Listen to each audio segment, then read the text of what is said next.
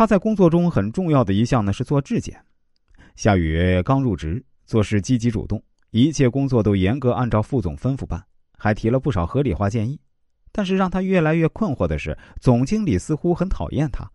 他精心撰写的报告总是被总经理痛批的一文不值，可是经过他的助理稍微改一下，就成了他的专利。而且有时候总经理会指派一项工作，要求夏雨短期内完成，之后又总是批评他循规蹈矩，没有创新。夏雨很苦恼，不知道为什么总经理会这么针对他。后来啊，经人指点后，夏雨才知道，原来总经理和副总的矛盾由来已久。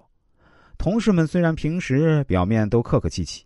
但实际上却分为老总派和副总派，两派之间的利益冲突很多，而且副总已经处于谢幕的边缘。夏雨刚入职，不清楚情况，以为严格按副总吩咐办事儿就行，可是却在无意中得罪了以老总为首的老总派。所以啊，虽然他提出的建议很有建设性，但却得不到老总的认可。其实啊，在夏雨积极主动、恪尽职守的时候啊，他已经犯了很多忌讳。他在没有判断公司内部的人事形势下呢，积极表现自己。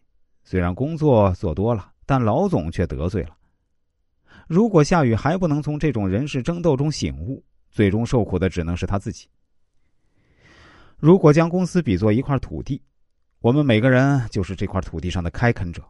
我们每天勤于垦荒，无非就是为了得到更大的地盘。新人的加入会使开垦的队伍增大，所以啊。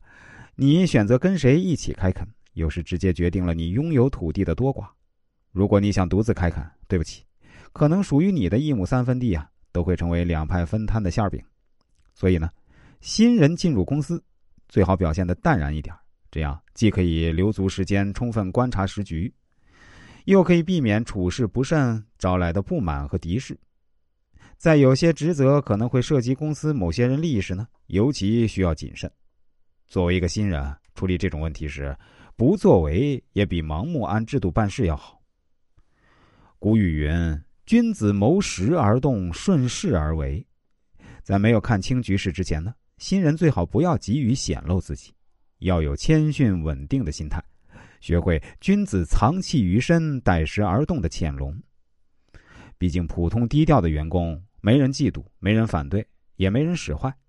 也能避免过早的卷入派系之争，还能借此了解自己周围在他们心中的地位，尤其是在领导心里的位置。不要蛮干、埋头苦干，应该多抬头看看周围的环境，适度牺牲一点精力去适应工作环境和协调人际关系。在看清形势后，选择某个优势团体，把自己融入进去，以免被孤立。拥有了自己的立足地，才有发挥才能的根基。职场新人只有掌握内方外圆的处事之道，才更有利于发挥好自己的才能。所以，用心观察，先摸清情况，是职场新人的第一课。